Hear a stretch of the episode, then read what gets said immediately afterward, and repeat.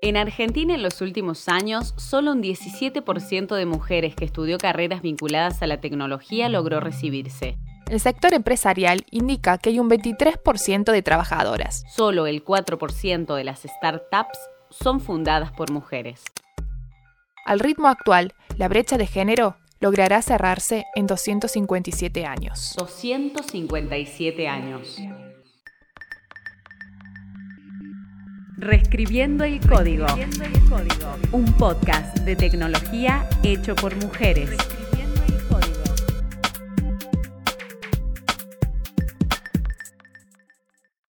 Somos mujeres en tecnología y te damos la bienvenida a un nuevo capítulo. En búsqueda del diseño universal, primera parte. Accesibilidad. Hola, mi nombre es Jessica Peñalosa, soy tester de accesibilidad. Un concepto importante es que tenemos que pensar la accesibilidad desde el momento cero. O al mismo tiempo nosotros no nos damos cuenta que tenemos ciertas discapacidades. Todos somos potenciales discapacitados. ¿Crees que mundialmente están todas las empresas pensando en eso? No, en realidad muchas veces viene de la mano de, la imposición de la ley. Pero en Argentina todavía, por ejemplo, no todas las provincias han adherido a esa ley. Hola, buenas tardes. Tengo 75 años. Cuando diseñan sus páginas, las empresas no tienen tanto en cuenta a las personas mayores. Y hay que verlo desde el punto de vista de la inclusión social. Tengo 19 años. De la igualdad de oportunidades. Y tengo discapacidad visual tuviesen una interfaz más interactiva y más accesible, probablemente yo pudiese hacer lo que quiera hacer en Internet con total autonomía y eso sería incluso mejor.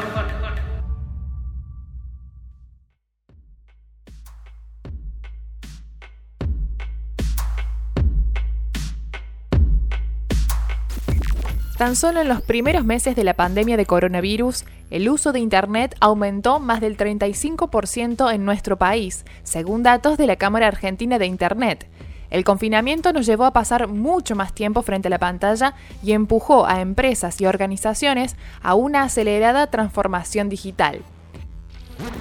El mundo entero se puso de cabeza a la pantalla. Va, no todo el mundo, porque el acceso tecnológico es profundamente desigual una commodity que garantiza el derecho a la información, a la educación y a la cultura, pero varía según contextos, géneros, edades y clases sociales. Surge la duda sobre cómo pueden los estados garantizar derechos cada vez más digitalizados y cómo puede la tecnología garantizar una base común de diseño universal.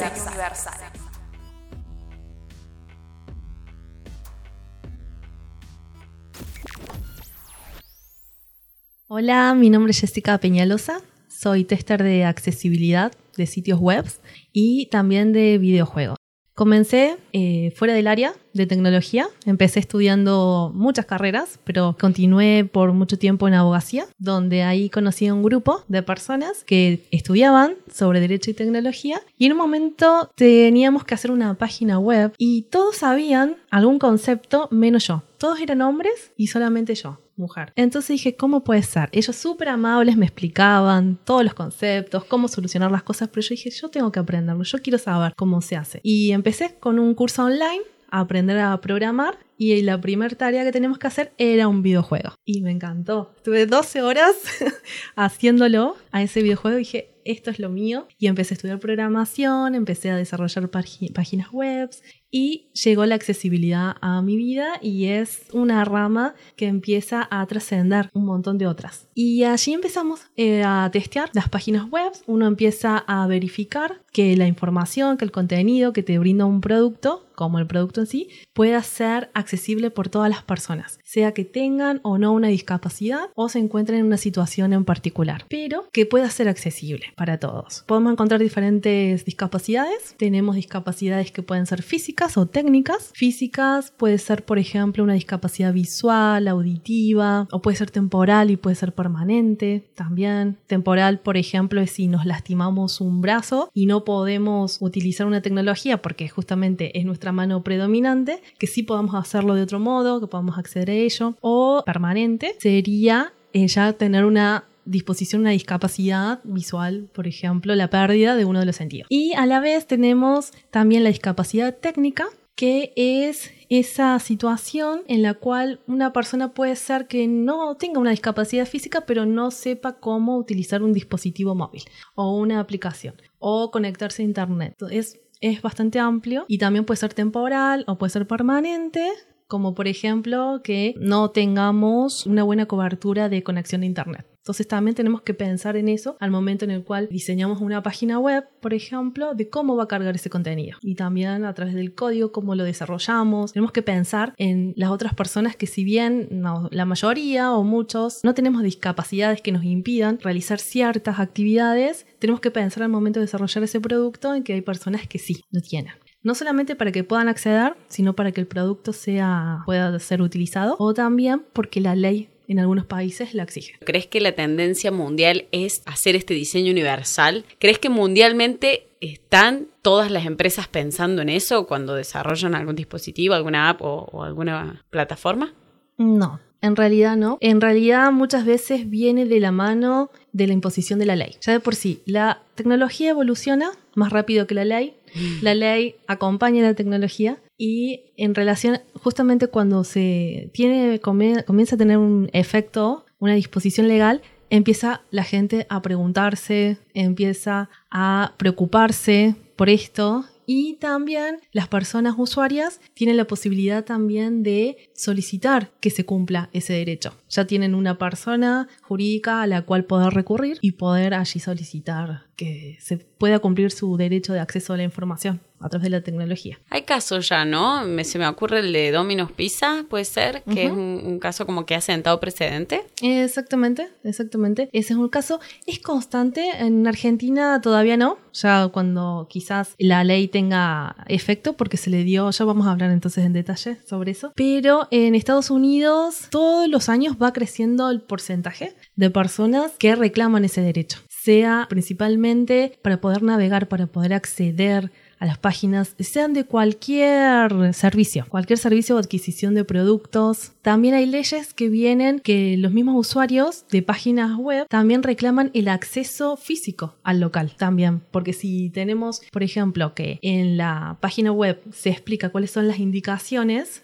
para llegar al lugar, también piden que sea accesible el lugar físicamente. Y sobre todo hoy en estado de cuarentena nos sirve demasiado utilizar la tecnología de internet para hacer las compras en el supermercado, para requerir alguna consulta médica, por ejemplo. Entonces es una tendencia que va creciendo constantemente y lo vamos a ir viendo seguramente en tribunales. ¿Cuáles son los principales parámetros para, para, la accesibilidad en la web, en las apps? ¿Cuáles, ¿Cuáles son esos parámetros? Y tenemos un grupo que es el consorcio de la W3C, que es un grupo en el cual establecen los estándares de la web. Por ejemplo, ellos son los que están a cargo de los estándares de HTML o CSS. Ellos han establecido criterios que se basan en ciertos principios en los cuales nos sirven a nosotros como guías el momento de desarrollar o de testear los productos. Tenemos, por ejemplo, las WICAS, que son estas guías que establecen criterios al momento de, por ejemplo, si nosotros queremos conocer cómo tenemos que eh, trabajar nuestra tipografía, nuestro texto, los colores que vamos a utilizar, nos vamos a guiar de la mano del diseño y también ciertos parámetros que nos establece esa guía. Cómo tiene que ser el contraste,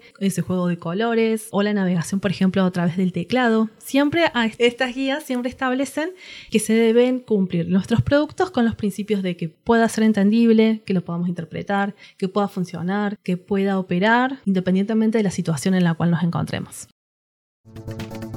Mujeres en tecnología, potenciando la diversidad en el ecosistema Tech.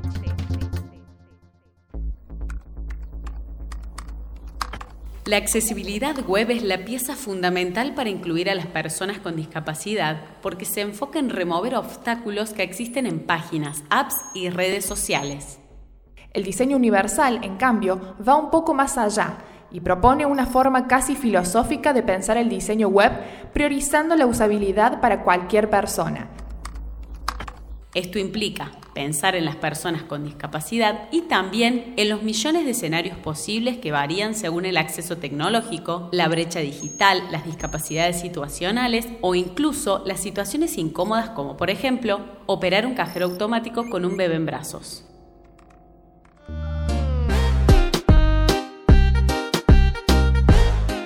Silvia ya me mandó el mail con el comprobante y toda la documentación, menos el dorso del DNI que... Terminó de hacer caca, Vito, ¿sabes? Así que ya le mandé...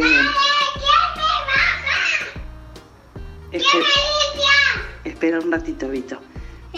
No, esto es una lucha, esto es una lucha.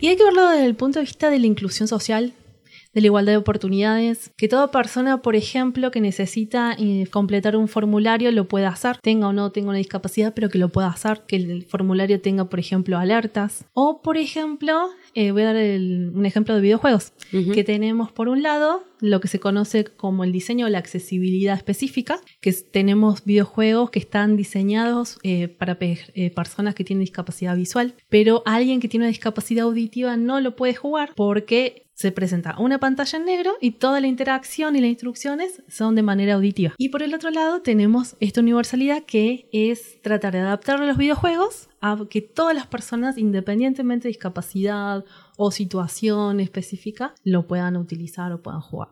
¿Y qué determina que algo es accesible o no? Un concepto importante es que tenemos que pensar la accesibilidad desde el momento cero desde el diseño. Si no, después puede ser que sea un obstáculo o eh, puede ser caro en cuestión de dinero o de tiempo. Entonces, lo pensamos desde el momento cero, lo desarrollamos. Lo ideal es tener a alguien que acompañe a un especialista en accesibilidad, a quienes lo desarrollan, y después específicamente tenemos a los testers de accesibilidad. En ese caso tenemos diferentes pruebas. Podemos ah, realizar pruebas manuales o pruebas automatizadas, pero siempre es ideal que tengamos una persona. Por más que logremos un sistema automatizado de gran calidad, necesitamos que una persona esté testeando también porque un sistema automático quizás no simule el 100% la actividad de una persona, de un ser humano. Entonces tienen que ir las dos pruebas de manera acompañada. O sea, una persona, por ejemplo, testeando, navegando un sitio web a través del teclado, es decir, comprueba que todas las funcionalidades sean accesibles a través del teclado, o automático que puede analizar directamente un sistema y evaluar el código. En esto de que sea, eh, que no sea automático, sino que, sea testing manual, se me ocurre cómo hacen las personas sin discapacidad para testear pensando en una discapacidad o se contratan personas con, discapacidades permanentes para que te estén. ¿Es común eso?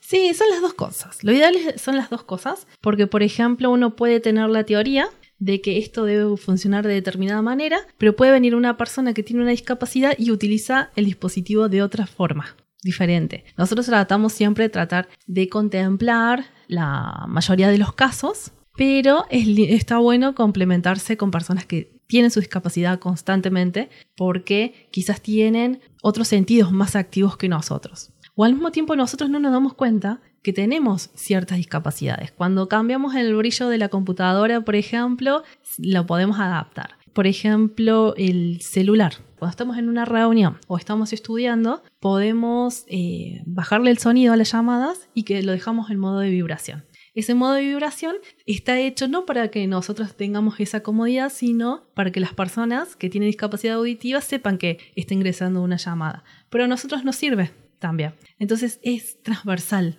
es un todo. Hay cuestiones que se pueden hacer para un grupo, pero en un grupo de personas usuarias, pero nos puede servir también a nosotros y no lo sabíamos quizás.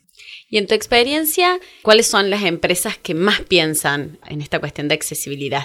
he visto muchas plataformas de e-commerce que a medida que eh, van teniendo uso, van descubriendo también que puede llegar a el concepto ideal de que mientras mi producto es más usable, puedo llegar a más usuarios. Entonces, quizás hay mucho interés de las empresas que tienen que ofrecer servicios, más que las que brindan información, por ejemplo. Pero es de a poco, yo lo veo que es muy gradual, es, de a poco y como decíamos, la ley siempre está acompañando.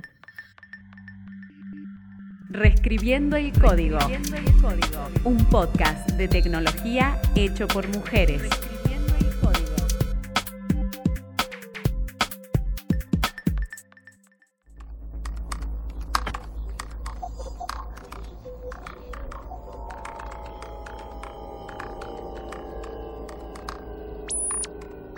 Hola, mi nombre es Celeste Chiaramonte, tengo 19 años, soy de Córdoba, Argentina y tengo discapacidad visual, particularmente soy ciega, por lo tanto eh, soy usuaria de lectores de pantalla, ya sea en teléfonos celulares, tablets o computadoras. Bueno, en cuanto a la accesibilidad, todo depende más que nada de la interfaz, de cómo esté diseñada la interfaz, ya sea de un sitio web, de una aplicación, de lo que sea que se vaya a usar. Si bien los lectores de pantalla ofrecen opciones de accesibilidad, que cada usuario los puede ajustar según sus preferencias. El tema es que por ahí eh, un sitio web no suele ser lo suficientemente accesible. Por ejemplo, vos entras al sitio web de alguna marca de productos de limpieza, por ejemplo, y suelen tener imágenes que no están etiquetadas no tienen descripción y además no tienen una etiqueta, una forma de, en la que vos te des cuenta de que lo que estás pasando con el cursor es una imagen. Así que eso suele ser por ahí una barrera en cuanto a la accesibilidad. Y bueno, para mí es muy importante porque básicamente con la tecnología hoy en día se hace la mayoría de las cosas, ya sean trámites bancarios, el tema del home banking a veces también no, suele ser accesible y yo muchas veces tengo que estar solicitando asistencia, alguien que me ayude, lo cual no está mal, pero si tan solo quizás las aplicaciones y los sitios web tuviesen una interfaz más interactiva y más accesible, probablemente yo pudiese hacer todos los trámites o lo que quiera hacer en Internet sin necesidad de estar solicitando algún tipo de apoyo, o sea, con total autonomía, y eso sería incluso mejor. Por ejemplo, algo que se me ocurre que es cotidiano es, por ejemplo, Instagram. Instagram te ofrece en lo que es publicaciones, es decir, el feed, lo que es eh, agregar el texto alternativo, que es básicamente a la hora de subir una foto, vas a la configuración, vas donde dice más, abajo de todo te sale el texto alternativo, que es, bueno, una casilla donde vos la abrís y podés escribir una descripción de cada foto. No necesariamente es una sola descripción para todas las fotos que vos quieras subir. Cada foto puede tener su descripción y te da un límite de aproximadamente mil caracteres para escribir, al igual que Twitter y Facebook. El problema con, por ejemplo, Instagram, que es la que al menos yo por ahí siento que es más inaccesible, son las historias, que bueno, no ofrecen esta opción de poner texto alternativo y no solo eso, sino que por ahí te da la opción de agregar stickers, texto, música y vos a la hora de armar la historia tenés que ir deslizando, tenés que ir acomodando para que queden estéticamente bien y todo se vea. Y eso los lectores de pantalla no suelen notificar cuando vos lo estás haciendo. Entonces, muchas veces tenés que estar pidiendo ayuda o no usar esas aplicaciones, que si bien son aplicaciones que, a ver, no se pensaron claramente para una persona con discapacidad visual, tranquilamente podrían tener más en cuenta la accesibilidad y que sea algo inclusivo.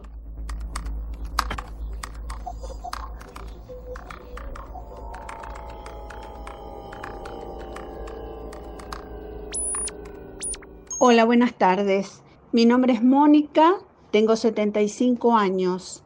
Hace bastante que me vengo adecuando al mundo digital. Creo que en general mi relación con él es, muy buena porque no tengo grandes dificultades para manejarme con mis dispositivos. Esto se debe un poco a que a la hora de elegir uno analizo variables que se adecuen a la vez a mis necesidades y a mis posibilidades como persona mayor y que vivió la mayor parte de su vida en una época pretecnológica. Por ejemplo, considero desde que el dispositivo me ofrezca la posibilidad de aumentar el tamaño de la letra, que tenga luz adaptable a cada momento del día o del lugar en que lo estoy utilizando, hasta que me ofrezca un lenguaje claro y preciso y que me facilite la instalación de aplicaciones y programas nuevos.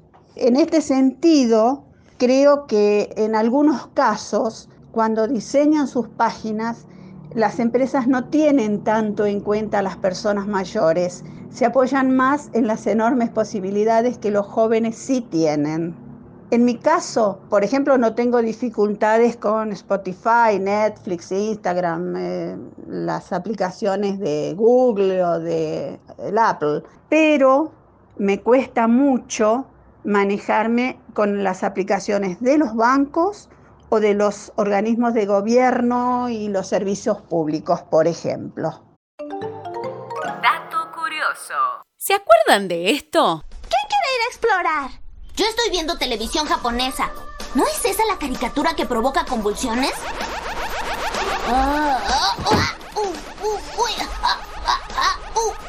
¿qué estás haciendo?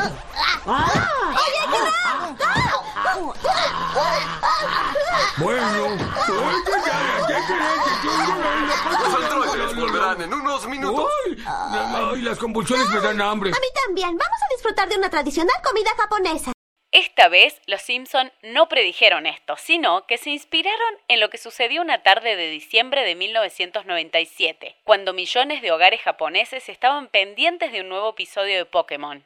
En el capítulo Soldado Eléctrico Porygon aparecieron flashes parpadeantes de luces rojas y azules a una frecuencia de 12 veces por segundo y al mismo tiempo destellos amarillos durante 5 segundos. Muchos espectadores empezaron a quejarse de visión borrosa, dolor de cabeza, mareos y náuseas. Muchos niños y niñas fueron hospitalizados. La causa, epilepsia fotosensitiva.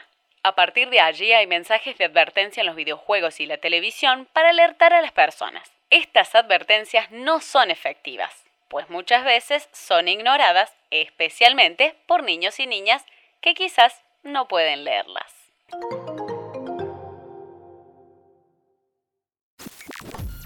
El 30 de septiembre del 2019, la Oficina Nacional de Tecnologías de Información de la Jefatura de Gabinete de Ministros dio orden de establecer un plazo de un año para que los sujetos comprendidos en la Ley de Accesibilidad número 26.653 cumplieran con los nuevos criterios de accesibilidad en el diseño de sus páginas web. Ese plazo se cumple este año, el 30 de septiembre de 2020. Eso es un decreto reglamentario que estableció que en el plazo de un año, en el mes de septiembre, como decías, se está cumpliendo, ahora fin de mes. Y la cuestión es que el interés de lo que hemos observado es muy poco, es muy poco. Entonces es importante divulgar esta situación, eh, hacer conocer la ley. Pero en Argentina todavía, por ejemplo, no todas las provincias han adherido a esa ley. Solo casi un poquito más de 10 provincias en las cuales Córdoba no está. Entonces es fundamental empezar a comentar, a divulgar, a, que se, eh, se conozca sobre esto, porque va a tener ese impacto no solamente en la vida de las personas que pueden tener discapacidad, sino también en la de las personas que, o el cliente, el dueño de la plataforma, que desarrolla ese producto. ¿Y vos sabés cómo una persona usuaria puede reclamarlo? Ante la autoridad administrativa, la ONTI, y si no, ya después eh, tiene otra vía que es la vía judicial. Y en la ley se contempla que quienes tienen que tener ese sitio accesible son aquellos proveedores del Estado. Entonces queda otro camino para recorrer, respecto a los demás. Y mm, yo creo que lo fundamental también al momento de, de pensar en cuando desarrollamos un producto es el de preguntarnos a nosotros, cuando desarrollo esto, ¿quiero ser un obstáculo? ¿Quiero ser una barrera para el usuario? ¿O quiero que esto sea usable? ¿Quiero ayudar a la persona a plantearse eso? Hay una cuestión bastante importante en relación a videojuegos, que en Estados Unidos hay una normativa en el cual establece que todos los medios de comunicación que tenga un videojuego, como un chat, tiene que ser obligatoriamente accesible. Y viene de la mano de que los videojuegos son un producto cultural que nos ayuda a ejercer nuestro derecho de acceso a la cultura, al ocio. Y también se ha demostrado en diferentes estudios que es muy beneficioso para personas que tienen alguna discapacidad, por ejemplo, física, porque ayuda a, mejorar la coordinación manual, visual. Hay personas que quizás no pueden salir de su casa porque tienen una discapacidad y es su forma de conectar con otros. Entonces, también me parece importante, sin entrar en juego, cómo eh, estaríamos interviniendo en el arte de un videojuego, pero sí pensar que podemos brindarle o que podemos adaptar o podemos agregar opciones a nuestro videojuego para que sea accesible a otras personas. Por ejemplo, ¿vieron el juego de el que está siendo muy popular ahora, Mangas? Bueno, vean los personajes, todos tienen diferentes colores. Una persona que tenga una que no pueda diferenciar los colores no puede darse cuenta cuál es cuál. Entonces tiene arriba el nombre del usuario. Entonces, cuando necesitas reportar en ese juego a una persona, a uno de los personajes, lo puedes hacer a través del nombre. Algunos, cuando uno juega, va a ver y dice, ah, lo reporta con, eh, fue el azul o fue el rojo, el que es el impostor. Y, y otros te dirán por el nombre, porque quizás no ven, no pueden diferenciar esos colores. Entiendo que el diseño universal es accesible. Vos diseñas una cosa para que esto sea usado por todo el mundo. Pero a veces puede ser que no sea realmente para todo el mundo y allí viene la mano de la accesibilidad. Hay que verificar cuánto es posible ese diseño universal. ¿Lo vamos a hacer para todos? ¿Es posible para todos? Y eso creo que es el objetivo que hay que alcanzar. Es que parece que es muy complejo. Es muy complejo porque también son diferentes situaciones porque como podemos tener personas con discapacidad, quizás diseñamos un sitio web que sea eh, accesible para todas las discapacidades, pero quizás hay una persona que no tiene acceso directamente a la educación, no puede leer, no sabe leer. Entonces también tenemos que buscar ese diseño de incluir a esa persona en cómo podemos hacer que esa persona pueda acceder a ese producto. Y si alguna persona está interesada en, en trabajar en el ámbito de la accesibilidad web, ¿qué le recomendás que haga? Lo primero que yo le recomendaría es que vaya, busque su página favorita, su aplicación favorita e intente navegarla. Por ejemplo, con una sola, la mano izquierda. Si es diestro, que lo intente con la izquierda. Que si quiere navegar por eh, la web con teclado, que haga todo con teclado. Que vaya y si en la web tenemos un formulario de contacto, que intente llenar ese formulario, por ejemplo, directamente con el teclado. Y después recomendaría que comiencen a acercarse a la lectura de las Wicca de la W3C que conozcan sobre un poco de desarrollo. Es interesante porque conocemos el comportamiento de los elementos que nos van a pedir cómo lo podemos eh, hacer y también acercarse a la comunidad, eh, cursos. Como no hay muchas capacitaciones sobre esto, es un tema relativamente nuevo, investigar, investigar en la web o ponerse en contacto con las comunidades que trabajan sobre accesibilidad, y que pregunten, que pregunten y sobre todo que como el testing es muy práctico también, que testen, que vean en diferentes situaciones con, los ojos cerrados. Naveguen una página web con los ojos cerrados. Entonces se van a ir poniendo en los zapatos de la otra persona, van a ir conociendo esas diferentes eh, condiciones y van a ver también cómo uno personalmente tiene ciertos obstáculos también que quizás hasta ese momento no era consciente. Son prácticas que uno tiene que incluir de, por ejemplo, eh, hacer un contraste de colores. Que un amarillo clarito no vaya en un fondo blanco, porque no va a pasar y no todos lo van a ver. Es más bien una cuestión de, de conciencia, de conocer, de educarse. Este podcast es producido y realizado por Comunidad Med, Mujeres en Tecnología. Voces, edición y música, Catalina Arismendi, Julia Calvo, Jessica Checa y Florencia Risolo.